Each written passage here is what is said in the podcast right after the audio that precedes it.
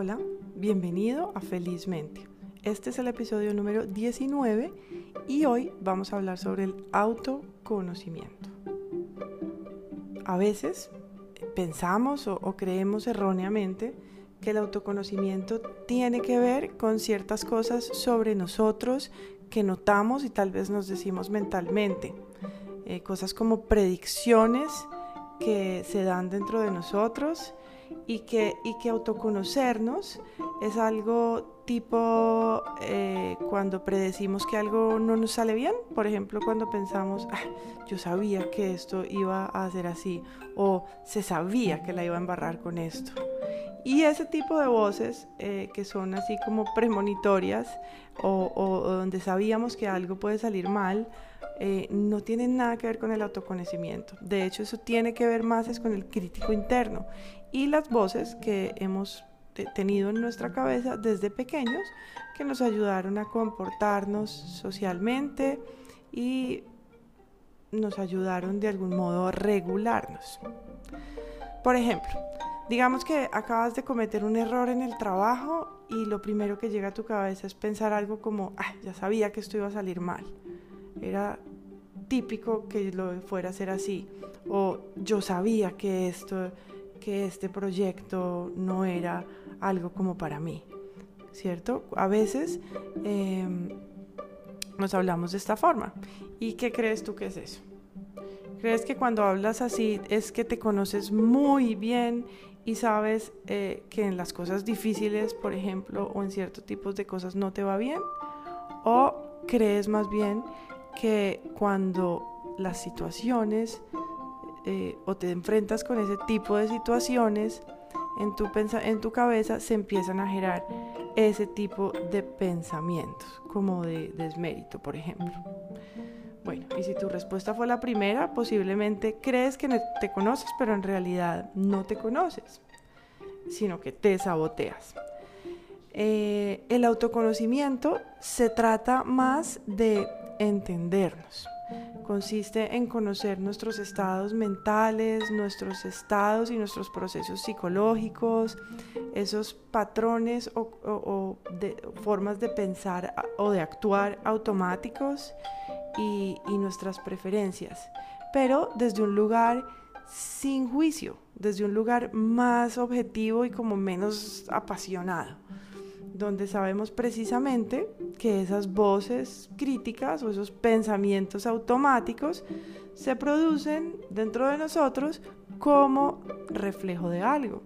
Puede ser de un temor, puede ser de una creencia limitante que tenemos eh, como dentro de, nosotros mismos y posiblemente que nos acompaña desde, desde hace mucho tiempo. Es por eso que la aceptación y la autocompasión, de la cual ya he hablado, son habilidades esenciales para poder llegar al autoconocimiento, pues estas habilidades nos ayudan a observarnos a nosotros mismos sin ser arrastrados por la crítica, que como ya lo vimos, no nos promueve nada positivo, como que nos drena, eh, nos quita la energía, em, mientras que tener esa disposición de aceptar es la forma en que podemos también enfocarnos en, tomar acciones cuando podemos hacerlas. Y para esto me encanta poner eh, un ejemplo, el ejemplo de un carro, por ejemplo. Cuando manejamos un carro que no conocemos bien, eh, nunca lo hacemos tan bien como cuando es nuestro propio carro. Posiblemente no somos tan ágiles para, manejar ese carro, no tenemos aún como esa medida de, bueno, el freno es largo, tengo que pisarlo hasta el fondo o, es más bien corto y solo tengo que oprimirlo un poco. Y eh, posiblemente la primera vez o las primeras veces que, estamos eh, manejando un carro que no conocemos, nos demoremos mucho más en estacionarnos. ¿Sí? Porque no hay mucho conocimiento. En cambio, cuando conocemos bien eh, el vehículo, sabemos cómo funciona, las sensibilidades de cada palanca, eh, sabemos cómo se acelera bien, lo podemos parquear rápidamente, sabemos en qué de pronto en qué su vida nos va a responder súper bien y en cuáles otras no nos responde tan bien. Y sin entrar a juzgarlo, simplemente sabemos cuál es la forma óptima de manejarlo. Entonces, cuando nos conocemos bien, es como cuando ya conocemos muy bien el carro que manejamos, porque sabemos dónde queda cada botón y cómo funcionan, eh, cómo funciona nuestro mundo interior, para también eh, gestionarnos a nosotros mismos y gestionar nuestras emociones.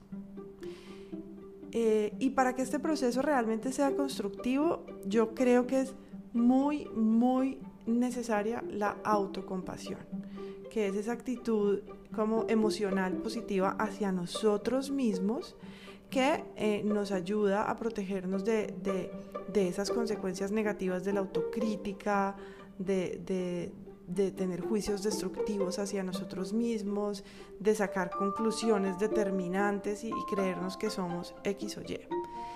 El autoconocimiento acompañado de ese, de ese, de ese mm, autocompasión es clave para el bienestar psicológico. Porque las personas que se conocen mejor eh, se aceptan, saben lo que quieren de, sí mismos, de la vida y no solo se conocen, sino que al conocerse saben gestionar mejor sus emociones, incluso en momentos de mucha dificultad, en momentos muy retadores.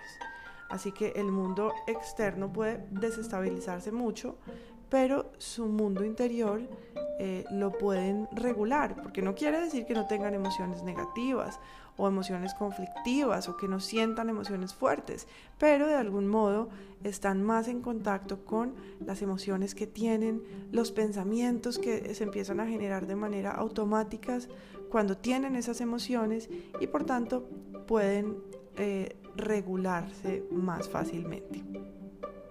Bueno, entonces, em, ¿qué hacer? ¿Qué hacer para comenzar a trabajar en ese autoconocimiento? que como les digo es la base también de, una regulación emocional. Puedes comenzar por observar el diálogo que se da en tu interior. ¿Cuáles son esas cosas que te dices en tu cabeza cuando hay momentos difíciles o cuando estás, por ejemplo, estresado o, o bajo de ánimo? Y eso te va a ayudar a reconocer patrones de pensamientos que tienes.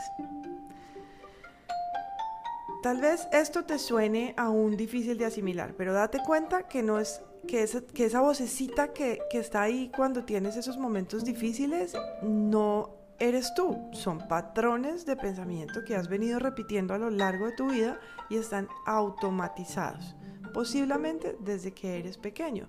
Entonces tú crees que más o menos esos pensamientos son lo que tú eres y en realidad son pensamientos automáticos que llegan a tu cabeza en momentos de dificultades, de mal ánimo, de ansiedad o de estrés.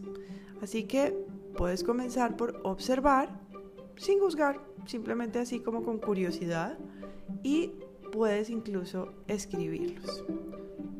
Puedes oírlos, pero si los escribes puede estar mejor. Em, y ayúdate un poco como de la curiosidad para no tener juicios y poderlos observar desde una perspectiva nueva. Para eso puede que te resulte muy útil oír el episodio 4 de este podcast donde hablo del no juicio. Y también te puede ayudar el episodio 9 sobre la autocompasión. Porque solo con autocompasión puedes empezar a observar esos pensamientos eh, y a responder a ellos, no a reaccionar, sino a responder a ellos de una forma diferente. Si te gusta mi programa, no olvides suscribirte para recibir notificaciones cuando haya un nuevo episodio. Si te gustó este episodio o crees que puede beneficiar a alguien, por favor compártelo. Sígueme en Instagram como María Isabel Guzmán. felizmente y para conocer los cursos que ofrecemos, puedes buscarnos en Instagram o en nuestra página web como mindflowonline.com. Gracias de nuevo y te deseo que trabajes para tener una feliz mente.